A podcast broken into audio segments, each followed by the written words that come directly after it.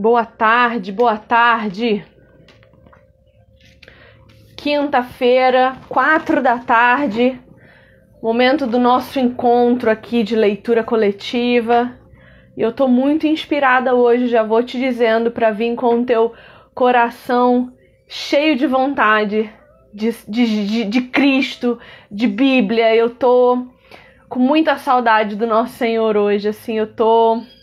Todos os dias a gente sente falta de Cristo, mas tem aqueles dias em que a gente se sente especialmente carente do nosso Deus, né? Aqueles dias em que a gente sente uma vontade especial de poder enxergar os olhos do nosso Redentor e ouvir pessoalmente a voz dele no timbre e no calor que eu imagino que tenha a voz do nosso Senhor. E eu tô nesse dia com muita saudade de Deus, com muita saudade da eternidade, com muita saudade, me sentindo usurpada por esse mundo, como se estar aqui fosse ser roubada e vontade de voltar. Hoje eu tô assim, então eu quero ler muita Bíblia com você hoje. Eu espero que você queira muito ler a Bíblia comigo também. Porque a gente vai discutir uma leitura universal aqui, uma literatura clássica brasileira. A gente vai discutir João Cabral de Melo Neto, Morte e Vida Severina. A nossa meta de leitura dessa semana uh, foi o primeiro poema narrativo desse livro, que se chama O Rio. Um poema extraordinário que vai falar sobre água, muita água, né? E, e água tem tudo a ver com cristianismo. Tudo a ver com cristianismo. Boa tarde para vocês que estão chegando, sejam muito bem-vindos aqui. Boa tarde. Eu quero muito ser útil para você.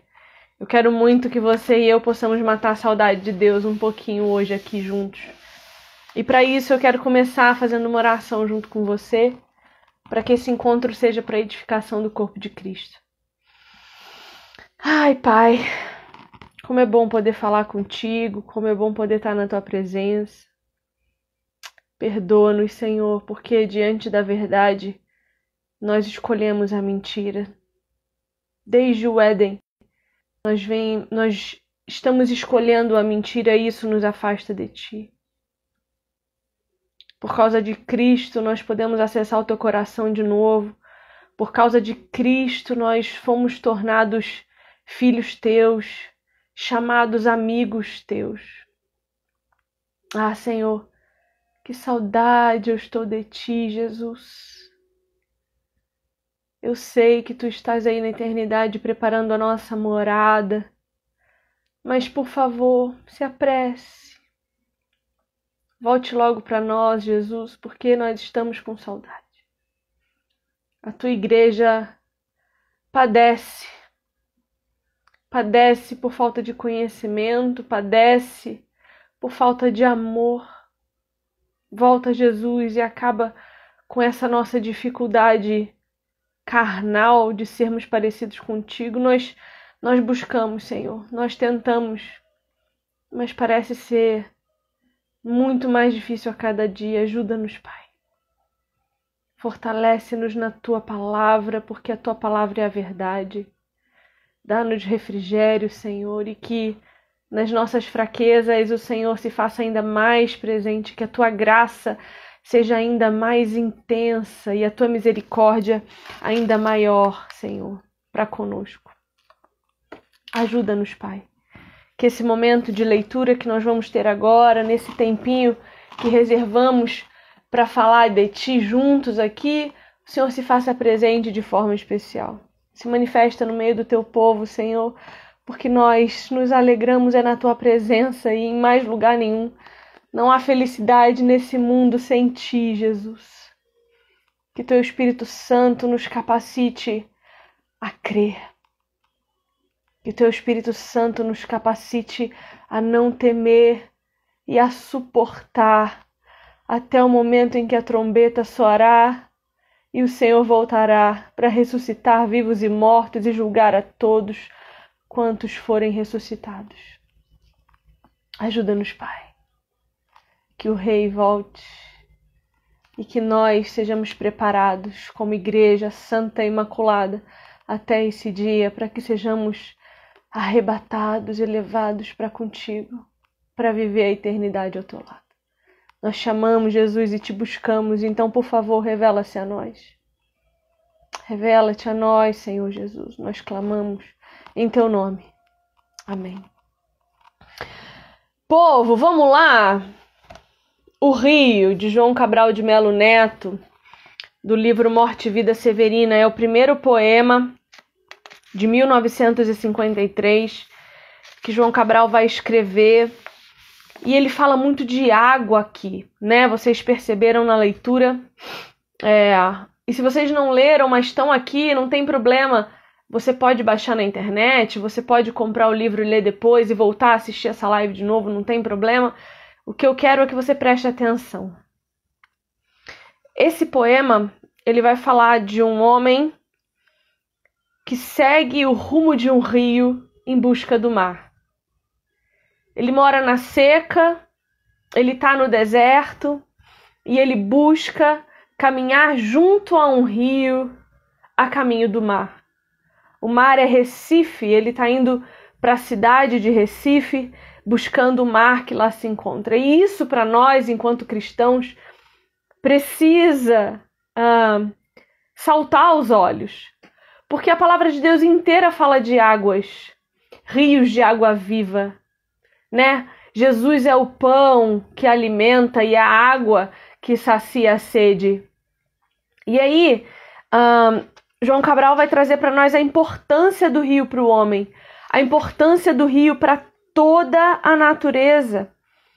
A importância que tem o cheiro do mar para nós, como sem o mar nada frutifica. Sem as águas nada dá fruto. A vida, ela tem uma relação direta com a água. E eu sempre falo isso aqui para vocês, eu sempre digo, todas as coisas visíveis comunicam uma verdade invisível. Tudo aquilo que Deus cria e apresenta para nós comunica uma verdade eterna, comunica uma verdade espiritual. Então, quando a gente vê as águas sendo tão importantes para a humanidade, tão importantes para toda a natureza, sendo importantes para as criações de gado, né? Tudo gira em torno de um riacho. Por que será? Por que será? A Bíblia começa para nós em Gênesis dizendo que no Éden, Gênesis 2, versos 10 a 14, no Éden nascia um rio que irrigava o jardim. E depois se dividia em quatro. O nome do primeiro é Pison, ele percorre toda a terra de Avilá, onde existe ouro. O outro daquela terra, o ouro daquela terra é excelente. Lá também existe o bidélio e a pedra de ônix. O segundo rio que percorre toda a terra de Cuxi é o Gion. O terceiro, que corre pelo lado leste da Síria, é o Tigre. E o quarto é o rio Eufrates. Todos os rios nascem de uma nascente que geralmente fica bem no alto, no alto de uma montanha, no alto de um monte. E dessa nascente saem grandes rios. E tudo nasce em volta desses rios. Todas as coisas são mais frutíferas em volta das águas.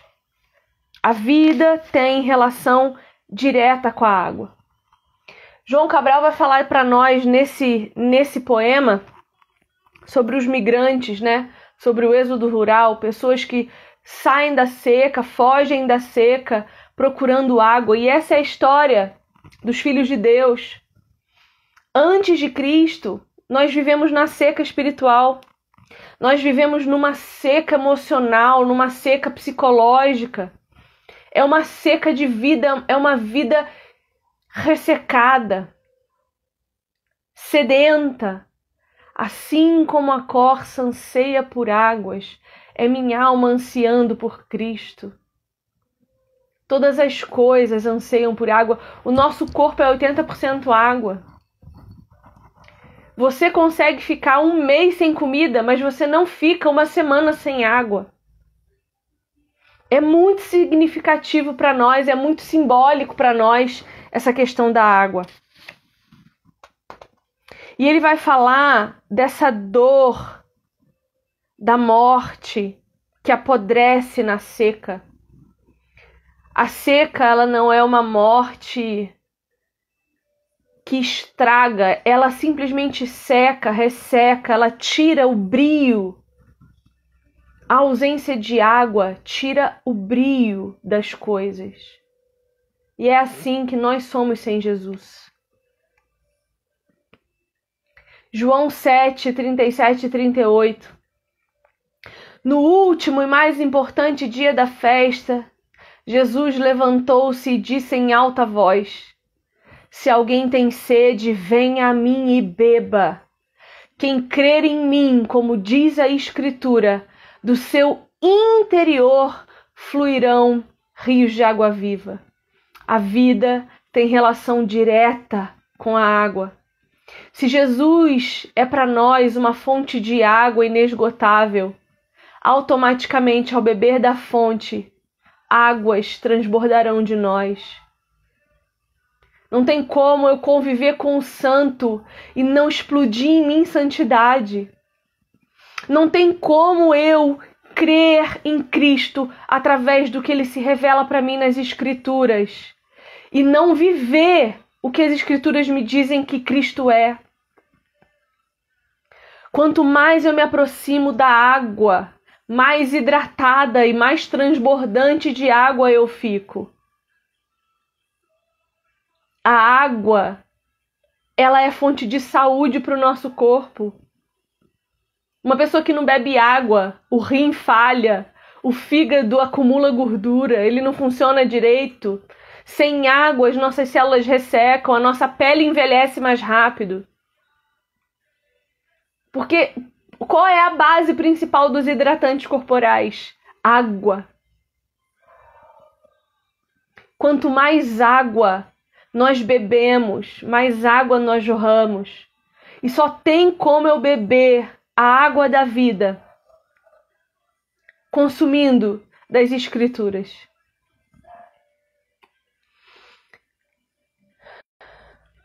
João 4, 13 e 14 Jesus respondeu: Quem beber desta água terá sede outra vez, mas quem beber da água que eu lhe der nunca mais terá sede.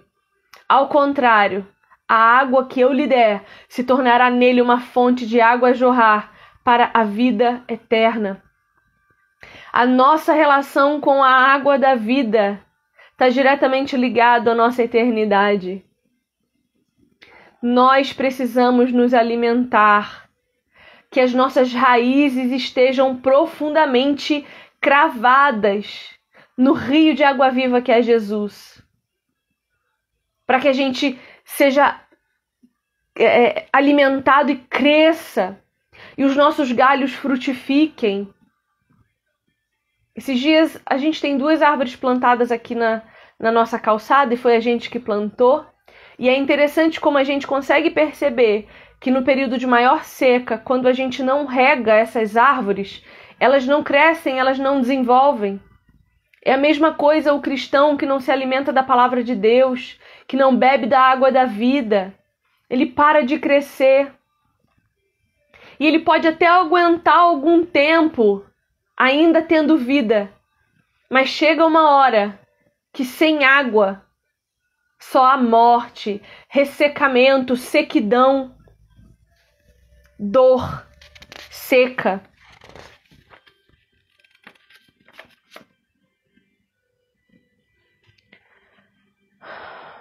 Conforme a gente bebe da água de Cristo, mais desenvolvimento a gente tem. E João Cabral vai mostrar para nós que com o desenvolvimento vem também as dificuldades. Veja, nos lugares em que há maior abundância de água, é onde há mais desenvolvimento urbano. João Cabral vai falar para nós aqui das usinas de cana. E eu fui pesquisar quais são os problemas que o excesso do plantio da cana e as usinas de cana geram no meio ambiente. Eu encontrei um artigo de um site chamado Nova Cana, um artigo de 2013 que vai falar assim, ó. De acordo com Bellister, membro do programa FAPESP, FAPESP de pesquisa sobre mudança climática global, o cultivo da cana-de-açúcar pode causar diversos impactos ambientais. Um deles é provocado pelo uso da vinhaça, que é um subproduto do refino do álcool, como fertilizante para a cultura. A vinhaça é rica em nitrogênio, composto químico que, em excesso na água de rios e lagos, pode favorecer o crescimento de algas. Outro problema sério em relação ao cultivo dessa cultura agrícola é a questão da água. Para produzir um litro de álcool combustível a partir da cana-de-açúcar, são necessários 1,4 mil litros de água.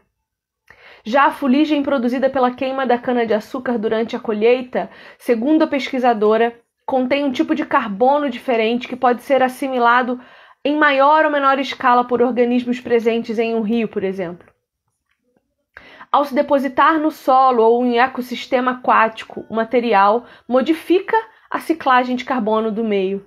A fuligem da cana acidifica o solo e a água, e isso tem consequências para o ecossistema. Por que, que eu estou lendo isso para você? Porque isso tudo tem a ver com o nosso entendimento. Perceba, quanto mais perto de lugares com abundância de água, maior é a urbanização, maior é a contaminação dessa água. Quando nós jorramos rios de água viva, nós atraímos problemas para nós. Nós atraímos urbanização, ou seja, nós atraímos os pecados desse mundo. Porque a nossa santidade, ela incomoda aqueles que ainda vivem mortos em seus delitos e pecados. Por que, que Cristo diz que ele veio trazer espada? Porque a nossa santidade acusa a imundície do mundo. E a gente não precisa ficar apontando o dedo na cara das pessoas, é só viver fluindo rios de água viva. E a poluição vai se aproximar de nós. Porque quanto mais a gente é, jorra água cristalina, mais gente sedenta, seca, ardendo em seus pecados, vão se aproximar de nós e perceber o quão hidratados nós somos e o quão secos eles são. Vocês estão entendendo o que eu estou dizendo? Eu estou sendo muito prolixa? Vocês estão entendendo o que eu estou dizendo?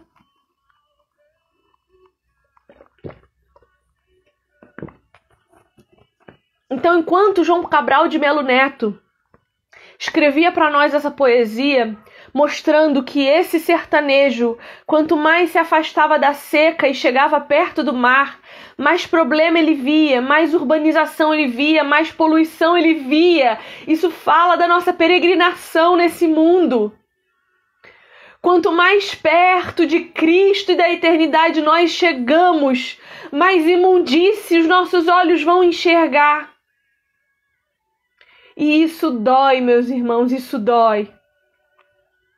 Não é fácil você sair da seca, encontrar o mar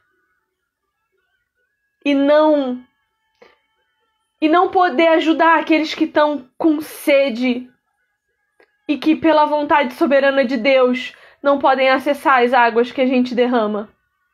Eu não sei se você já passou por isso, mas eu já evangelizei pessoas que não receberam o que eu estava dizendo, que não conseguiram entender o que eu estava ensinando.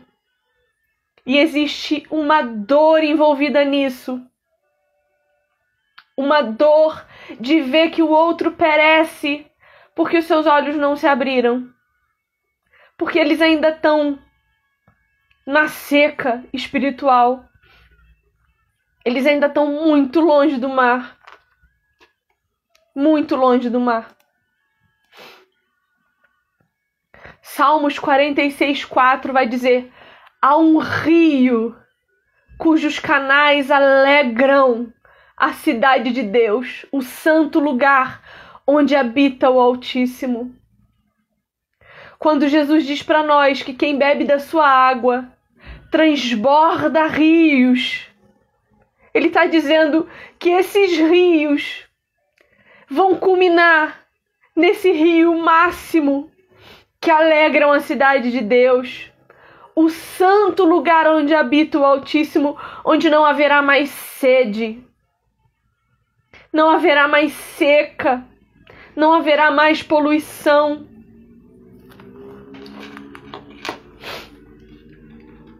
Apocalipse 22, 17 vai dizer assim: o Espírito e a noiva dizem: Vem. E todo aquele que ouvir, diga: Vem. Quem tiver sede, venha. E quem quiser, beba de graça da água da vida. Nós estamos diante da água que sacia toda a nossa sede, que faz o nosso organismo funcionar, que faz a nossa pele hidratar, que nos santifica e que faz com que esse mundo sedento olhe para nós e não entenda o que está acontecendo em nós. Mas a gente precisa beber da água, porque senão o mundo vai olhar para nós e vai ver um bando de sedentos também. Sedentos que têm coragem de dizer que são cristãos e que vivem com sede, ajoelhados bebendo da lama, tentando tirar uma resta de água da lama dos porcos. É muita coragem o cristão dizer que tem sede diante da graça da água da vida. Marcos 1, 4 e 5 dizem: Assim surgiu João, batizando no deserto e pregando um batismo de arrependimento para o perdão dos pecados. A ele vinha toda a região da Judéia e todo o povo de Jerusalém confessando os seus pecados, eram batizados por ele no Rio Jordão. Moisés, quando é levado até o deserto para fugir do Faraó, ele dá de cara com o Mar Vermelho. Água. Água, uma água que naquele momento o impedia de ser salvo. Mas Deus o batizou ali todo o seu povo, abrindo o mar, para que o povo passasse e soubesse quem Deus é. Moisés e os israelitas foram batizados quando atravessaram o Mar Vermelho. Eles viram o poder de Deus. Eles viram o Senhor dos exércitos lutando por eles. E quando, é, quando João Batista chama os judeus para serem batizados nas águas do Jordão, ele os lembra daquele mesmo Deus que era o mesmo Deus deles ali naquele momento no Jordão, que libertou-os do Egito, que os tirou da terra onde eles eram escravos do pecado, mortos em seus delitos, que haviam se esquecido do seu Senhor João Batista os lembra do que Deus fez, relembra eles a história do mar se abrindo e depois se fechando com aqueles que os perseguiam, morrendo afogados em suas condenações. E João, Bati João Batista grita a plenos pulmões: arrependam-se, pois é chegado o reino de Deus. Sejam batizados por essas águas, porque aquele que virá depois de mim batizará com o Espírito Santo para salvação e com fogo para juízo.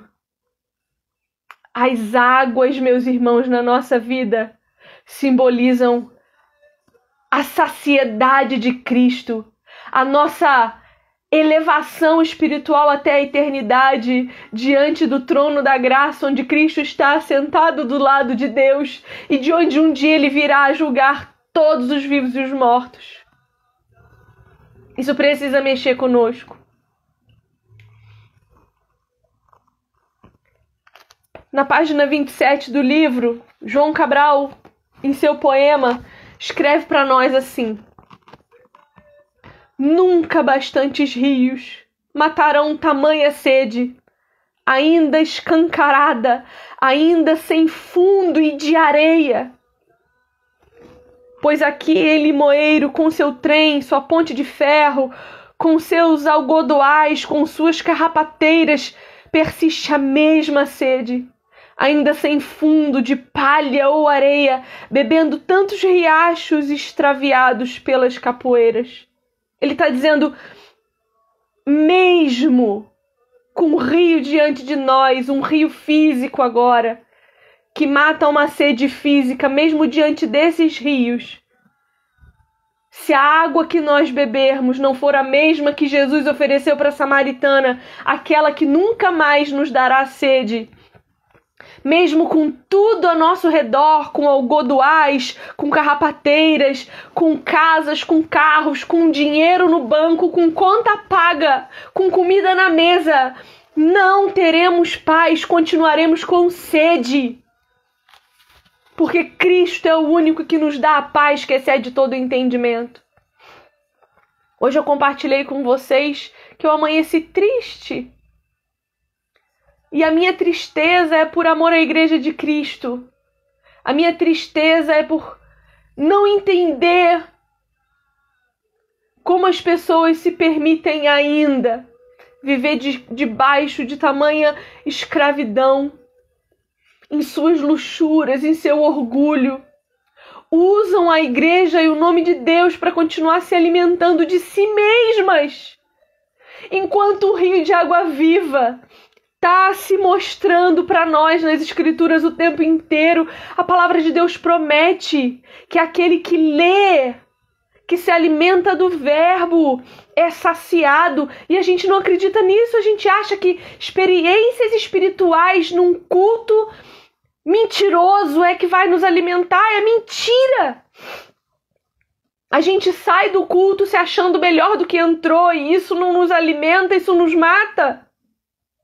Se você for ao culto na sua igreja e sair de lá feliz, você não ouviu o evangelho. Você tem que sair de lá destruído, humilhado, envergonhado, contrito.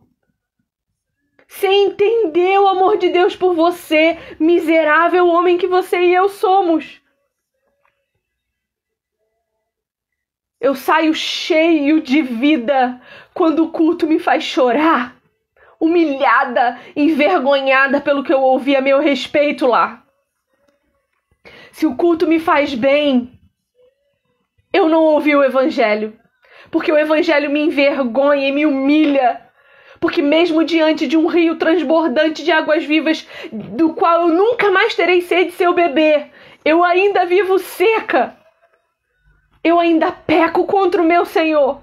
Eu ainda minto, eu ainda falo mal, eu ainda maldigo, eu ainda continuo uma miserável que precisa desesperadamente da misericórdia de Deus todos os dias para não ser fulminada diante da santidade dele. O culto não é para me alegrar. A salvação me alegra. E perceba quando eu digo para vocês que eu não consigo ser feliz nesse mundo, eu não estou falando da alegria do meu coração. Eu estou falando que eu não consigo olhar para as Escrituras, ler Cristo, conhecer Cristo e olhar para o mundo e ser feliz. Eu não consigo olhar para o mundo e achar que tá tudo bem, olhar para as promessas de condenação de Deus para os perdidos e olhar para os perdidos e continuar feliz. Porque eu não me alegro de saber que os, que os perdidos não conhecerão o Pai. Eu sei que isso é a soberania de Deus absoluta e nada do que eu fizer muda Deus. Mas eu não me alegro O que me alegra é saber que um dia eu estava lá. Um dia eu era a perdida. E o Senhor, eu não entendo por que, me alcançou. Eu não entendo por quê. Eu não sei por que Deus me alcançou. Eu não entendo.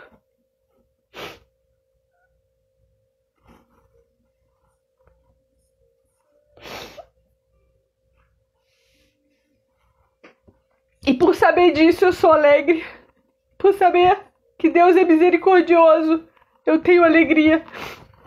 Mas dizer que eu posso olhar para a realidade das nossas igrejas e ser feliz, eu não posso dizer isso. Eu não posso dizer que eu sou feliz vendo a miséria dos meus irmãos que não têm o evangelho sendo pregado, que não conhecem a verdade do meu Senhor, que vivem escravos de líderes maldosos. Eu não posso dizer que eu sou feliz vendo isso. Eu não posso dizer que eu sou feliz vendo o nome de Deus sendo usado em vão envergonhado dentro das igrejas. Eu não posso dizer que eu sou feliz diante disso.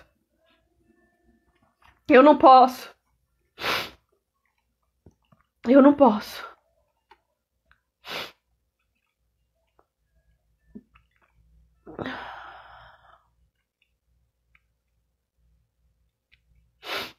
Cânticos 8, verso 7.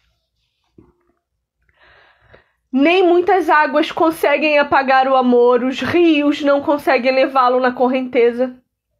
Se alguém ofere oferecesse todas as riquezas da sua casa para adquirir o amor, seria totalmente desprezado. O que me alegra é saber que Deus não me ama porque eu comprei o amor dele por dinheiro. Deus não me ama porque ele viu em mim um caráter justo. Deus não me ama porque ele viu em mim bondade. Porque nada disso eu posso sustentar.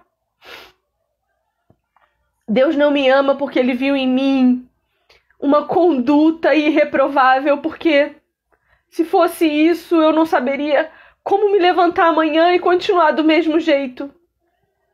O que me alegra nessa vida, meus irmãos, é saber que o Senhor me amou apesar de mim. Ele me amou porque Cristo morreu numa cruz por mim e por você. Porque Cristo me lavou, me purificou com seu sangue. E hoje, quando Deus olha para mim, ele não vê a Viviane, ele vê Jesus. É por isso que Deus me ama. Porque quando ele olha para mim, ele vê o filho dele e não eu. Porque se ele enxergasse a mim, ele não me amaria. Porque eu não tenho nada em mim que seja digno do amor do Senhor. Nada. Não há nada em mim digno do amor do meu Senhor. Não há nada em ninguém digno do amor de Deus. Mas Cristo, quando morre por nós, quando nos inclui na sua morte, nos gera em seu ventre e nos dá um novo nascimento. Deus olha para nós e vê alguém gerado no filho dele. E isso é evangelho, isso é vida. Isso são rios de água viva.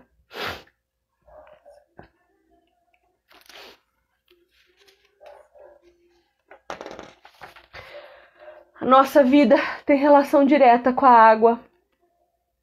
E é por isso que Jesus diz que Ele é uma fonte de águas vivas.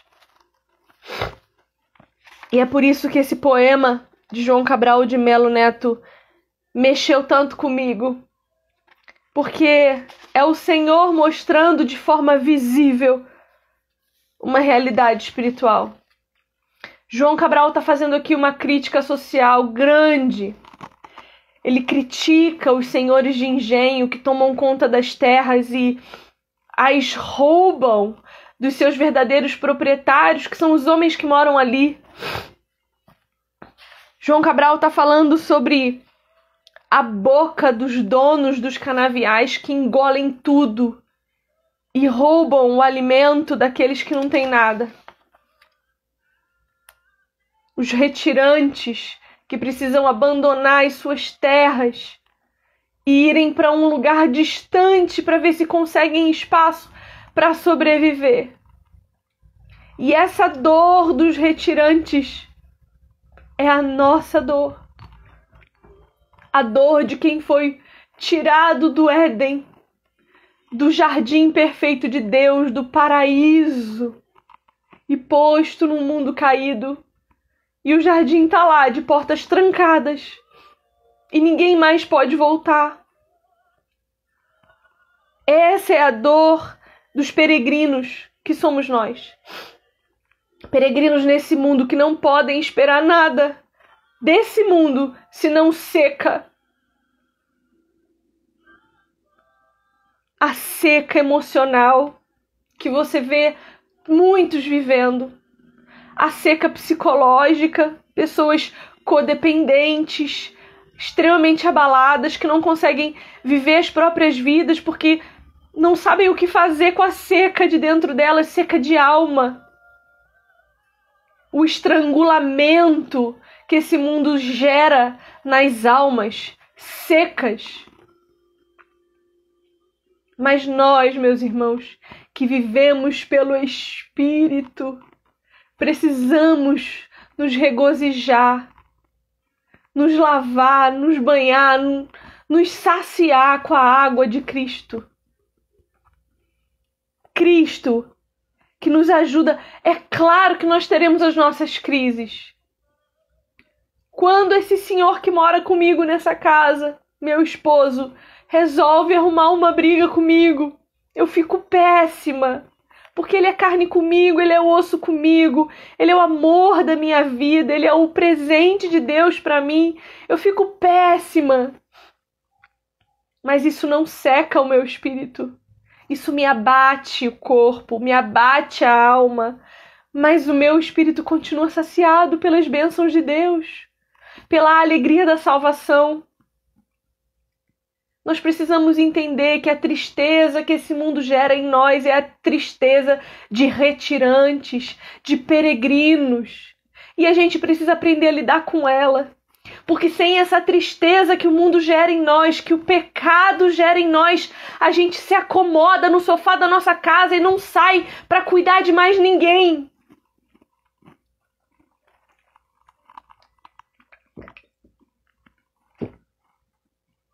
Sem o incômodo do pecado, sem a tristeza que o mundo gera em nós por ser mundo, a gente não se mexe a gente não evangeliza, a gente não fala do amor de Deus para ninguém.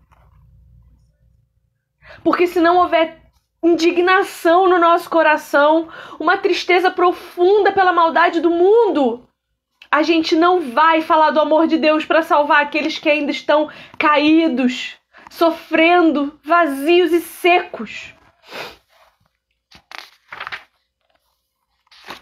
Peregrinos, meus irmãos. Peregrinos. Esse poema mexeu muito comigo. E se você não leu, leia.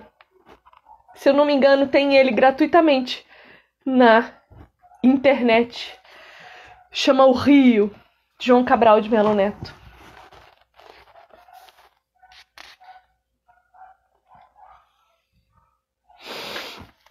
E é isso.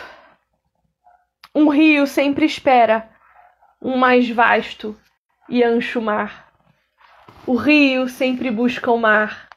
O rio sempre vai em busca de águas maiores.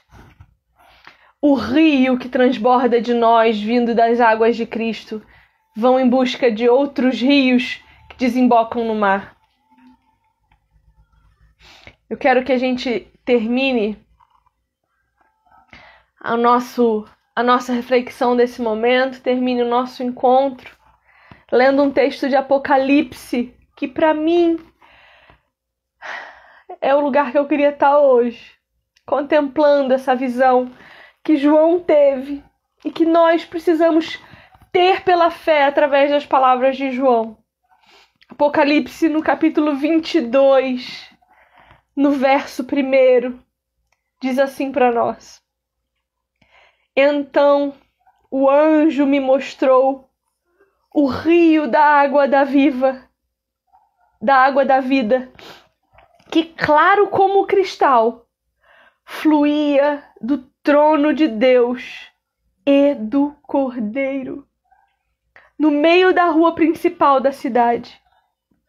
De cada lado do rio estava a árvore da vida, que frutifica doze vezes por ano, uma por mês. As folhas da árvore servem para a cura das nações. Já não haverá maldição nenhuma. O trono de Deus e do Cordeiro estará na cidade, e os seus servos o servirão. Eles verão a sua face e o seu nome estará na testa deles. Não haverá mais noite. Eles não precisarão de luz de candeia, nem da luz do sol, pois o Senhor Deus os iluminará e eles reinarão para todo sempre. Meus irmãos, olha que visão extraordinária o rio da água da vida, o rio que vem de Cristo, o rio que brota de Jesus, a nascente desse rio é Cristo, claro como um cristal. Quantas vezes a gente vê imagens na internet de rios, de mares cristalinos onde a gente consegue ver os corais e os peixes. Esse rio será ainda mais brilhante, mais cristalino e ele flui do trono de Deus e flui do Cordeiro. Jesus é a nascente do rio que matará a nossa sede eternamente na eternidade. E esse rio passa no meio da rua principal da cidade. Ele alimentará toda a Nova Jerusalém onde nós estaremos. De cada lado do rio estava a árvore da vida. Nós continuaremos nos alimentando da árvore da vida que é Cristo. Nós continuaremos consumindo dele. E ela frutificará doze vezes por ano, uma por mês. As folhas dessa árvore vão servir para cura das nações não haverá mais ranger de dentes para nós, nem choro, nem pranto, nem dor, nem mácula, nem medo, nem angústia, nem ansiedade. Não haverá mais estrangulamento de alma, não haverá mais seca. Nós seremos frutíferos eternamente, porque o rio da vida nos alimentará. Já não haverá maldição nenhuma o trono de Deus e do Cordeiro estará na cidade, e os seus servos, os seus escravos o servirão. Imagina olhar para Jesus nos olhos e servir o Senhor ali.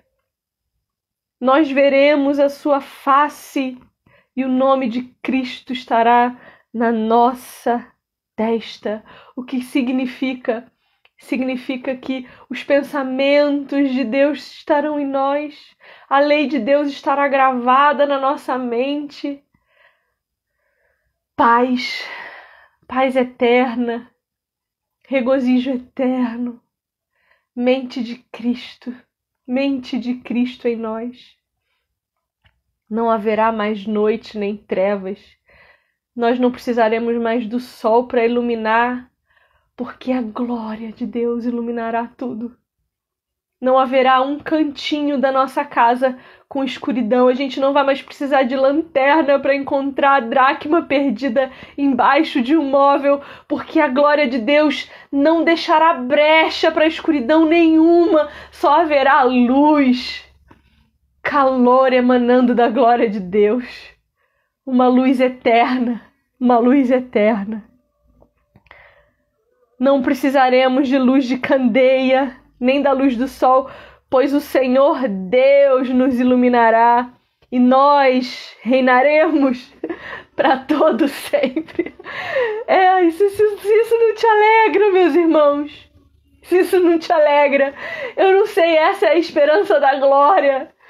É por isso que nós somos tristes nesse mundo, contemplando o pecado, porque nós vivemos na esperança da contemplação da glória eterna de Deus e dos olhos de Cristo. Que nós possamos viver a partir dessa expectativa. Que nós possamos olhar para as Escrituras e ver a verdade de Deus aqui. Que essa verdade nos aconselhe no dia mal, que essa verdade nos supra no dia mal e que nos dias de seca a gente se lembre que os rios de Deus, através de Cristo, fluem em nós e através de nós. Não passe sede, meu amor. Não passe sede. Venha beber da água, direto da fonte, direto de Cristo, direto da Sua palavra. Como é bom poder passar esse tempo aqui com vocês.